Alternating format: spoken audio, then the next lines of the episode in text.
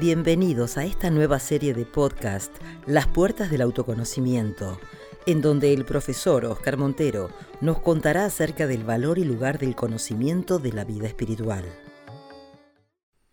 Om Shri Guru Harihi Om. Buenos días a todos, ¿qué tal estáis?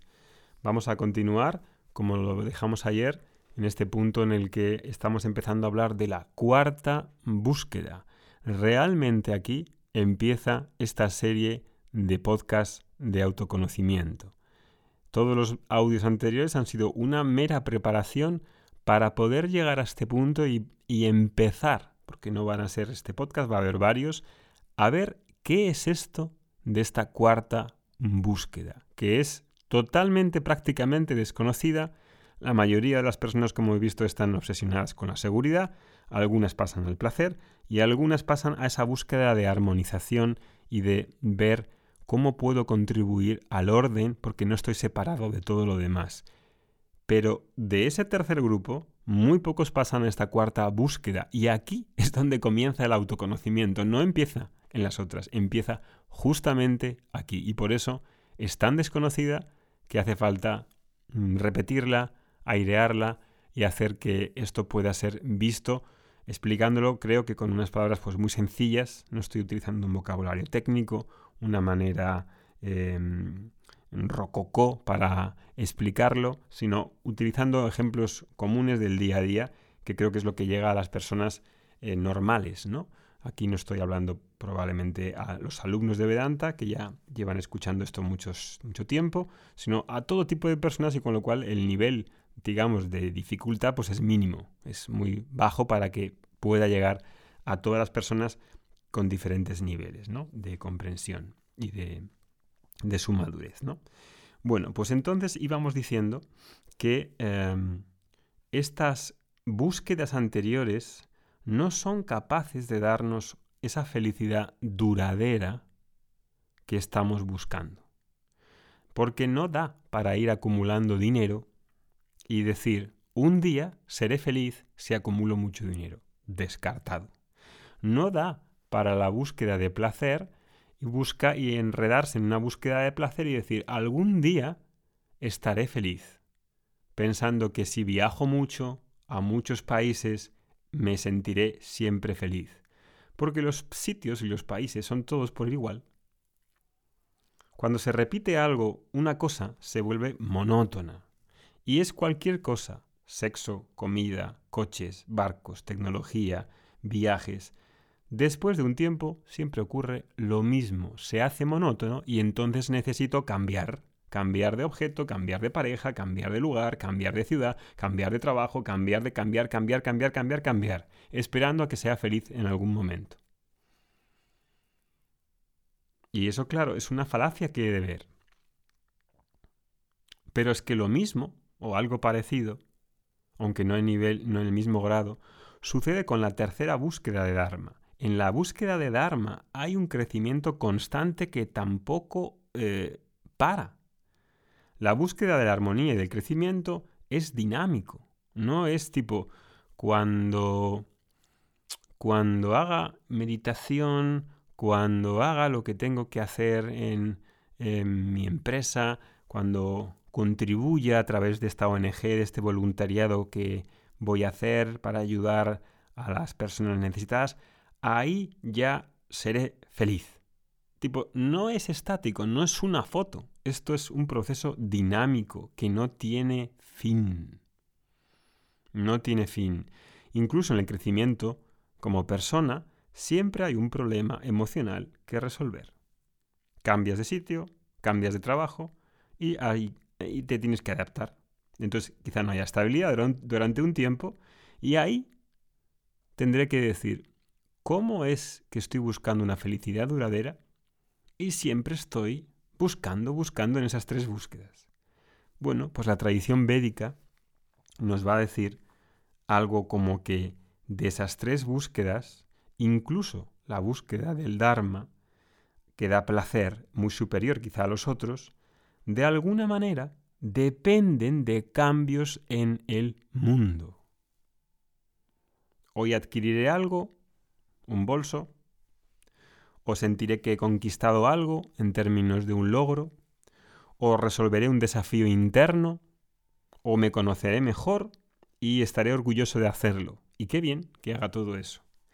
Pero, ¿realmente estás entendiendo lo que subyace detrás de ese continuo buscar, dependiendo de cosas en el mundo? ¿Cuál es el mecanismo que me hace feliz cuando, por ejemplo, recibes un cumplido y alguien te dice, wow, wow, mm, María, qué guapa estás, qué vestido tan bonito, qué inteligente es tu hijo, qué, qué agradables, qué educados son tus nietos. Cuando nos dicen cumplidos, a todos nos gustan, ¿no? Pero, ¿de dónde viene esa felicidad? ¿Del cumplido? ¿La felicidad viene de un objeto?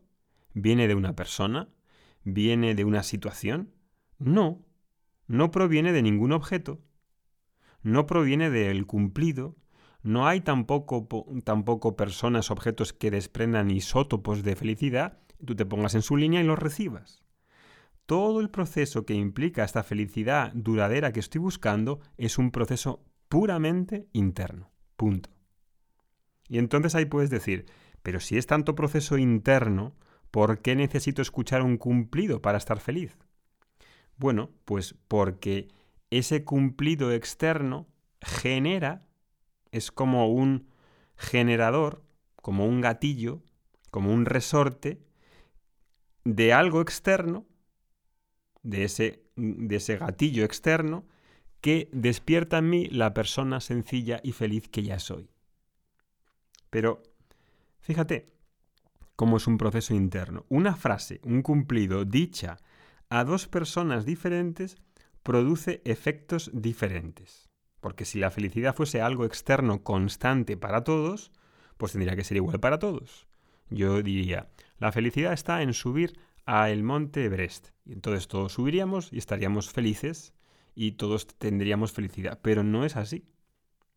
Tampoco es un objeto que la compre y diga, ya, ya soy feliz. El iPhone, si compras iPhone, todo el mundo compra iPhone, será feliz. No es verdad. Si compro un Porsche, entonces seré feliz. Tampoco es verdad. Si no, pregunta a los que tienen un Porsche. Si me caso, entonces seré feliz. Pregunta a los que están casados. Si me divorcio, seré feliz. Pregunta a los que están divorciados. No es algo externo.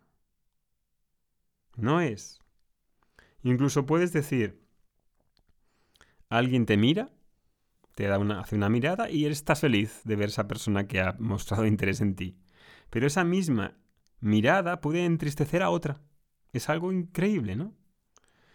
Y es que la verdad de todas esas búsquedas, hay algo que tomo de fuera, tomo algo de fuera de un evento, de una situación, de una persona, de un cumplido, y eso lo he de procesar internamente y a interpretarlo de acuerdo a mi background, a mi historia, a mi pasado. Y cuando interpreto, ahí nuestra mente decide si esa cosa, persona, situación me da felicidad o me da tristeza o infelicidad. Así es. Así es. Y, y ahí puedo ver, por ejemplo, em,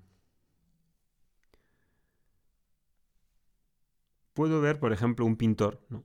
pintor que pinta, que ya es maduro, y, y ese pintor hace una obra de arte y ahí llega alguien y dice, wow, qué bonito, impresionante. Me hace sentir esto y lo otro. Y llega otra persona y dice, mm, no me gusta nada su obra. Me parece que esos lirios están muy mal pintados. Y tipo, esa persona si está segura de sí mismo, si se conoce a sí misma, dirá, ok, ¿qué es lo que le gusta, no le gusta de los lirios? Podría decir eso. Quizá, quizá no está viendo algo, no se, ha, no se ha fijado en algo. O podrá decir, está bien. Cada persona ve una cosa diferente. Yo sé lo que he hecho. Tengo un valor por lo que hago y no depende de, mi, de las opiniones externas. Pero una persona nueva, un pintor nuevo, que comienza su carrera, si esa misma persona llega y le dice, mmm, no me gusta, y esa persona no tiene una autoestima suficiente por él, no tiene valor, no se conoce a sí mismo, entonces puede dejarle hundido. Puede dejarle hundido, ¿no? Y entonces, claro, la cuestión es que proyecto a través de las palabras de los demás y quiero ver cualidades que me gustaría tener y que no tengo. Y es porque no, no me conozco a mí mismo.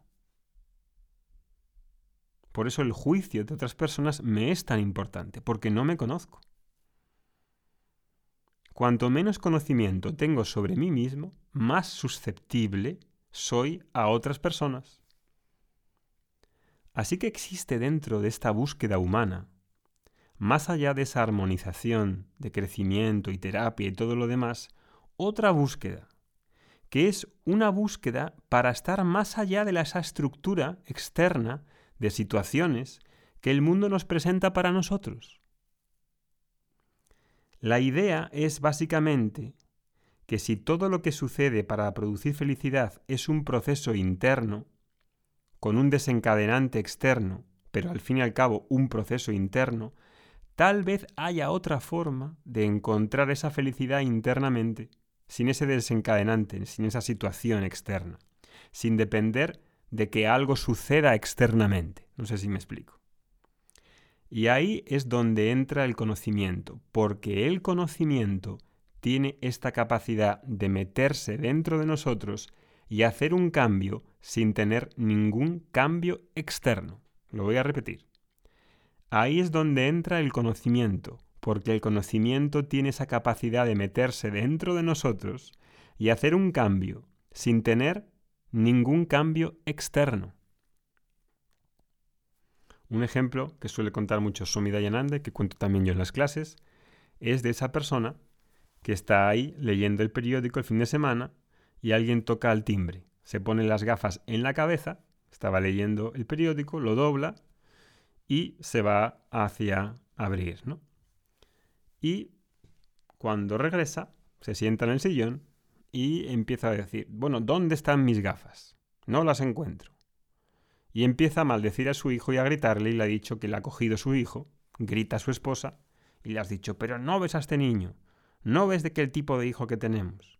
Y ahí toda la familia empieza a desesperarse porque este tipo es tan agresivo, no tiene ninguna sensibilidad y es tan pesado que se cree que puede gritar a todos y que la gente, las personas que viven en su casa, si grita mucho, le piensa que le querrán más. De hecho, cuando gritamos nos tratan como si estuviésemos locos, pero da igual. Y ahí dice su mujer, bueno, ¿qué es lo que quieres? Y ella, ella ve que tiene las gafas encima de la cabeza. Y ahí le da pena, obviamente le da pena. ¿Cómo es posible que esa mujer haya estado casada con ese hombre durante 20 años? Con un tipo tan controlador que quiere mandar en todos. Cuando esa persona mira a la otra, siente pena. No es posible que esa persona tenga el, deseo de vivir con toda esa inmundicia mental, mental que lleva encima, ¿sabes? Con las, con las gafas encima de la cabeza y ahí está maldiciendo a su esposa. ¿Dónde están mis gafas? ¿Dónde están mis gafas? Y ahí viene el hijo y le dice, no, yo no tomé las gafas. Entonces la madre lo mira y dice, mira, no le contraríes porque va a ser peor, es una situación complicada. Pero yo no lo hice, mamá. Y la mamá que tiene mucha paciencia, no dice nada y va a decir, no le contraríes a tu padre. Y entonces, ahí, ¿verdad? Pues nos cansamos, ¿no? De esa situación y vemos que, que la persona tiene las gafas en la cabeza. Ahí el tipo se pone las manos en la cabeza y se da cuenta que tiene las gafas que nunca habían estado fuera de su cabeza. Se vuelve consciente, se hace consciente, obtiene el conocimiento de que las gafas están en su cabeza, no estaban separados de él, no las había perdido en ningún momento, pero por desconocimiento pensaba que las había perdido y había montado el papelito en la familia, gritando a todos. La ignorancia de las gafas en su cabeza está haciendo sufrir a él y a toda su familia. Cuando se da cuenta de que el conocimiento de las gafas está ahí, es inmediato, ahí se va la ignorancia y ese sufrimiento que estaba generando también se esfuma. Por la falta de esas gafas y todas las consecuencias y las conclusiones que saca de ahí por no darse cuenta de que tenía algo, ya lo tenía, sin darse cuenta ya estaba ahí, no tenía que producirlo, no tenía que fabricarlo, era un conocimiento que ya tenía, pero no se daba cuenta, no lo ha producido. Eso es lo que hace la ignorancia. Hay algo ya en mí, pero no me doy cuenta, no lo veo, no lo veo, no lo veo y no lo veo. Soy incapaz de verlo. El conocimiento tiene esta capacidad de cambiar todo dentro de nosotros sin cambiar nada fuera de nosotros. Y con eso te digo todo. Tal vez hay algo para que descubras sobre ti misma que cambiará todo en tu vida. Tal vez lo haya. Cambia todo por dentro sin cambiar nada por fuera. Imagina si eso fuese posible, el valor que tendría para una persona. Nos vemos en el siguiente audio mañana. Que tengas un buen día. Om Shanti Shanti Shanti Harihi Om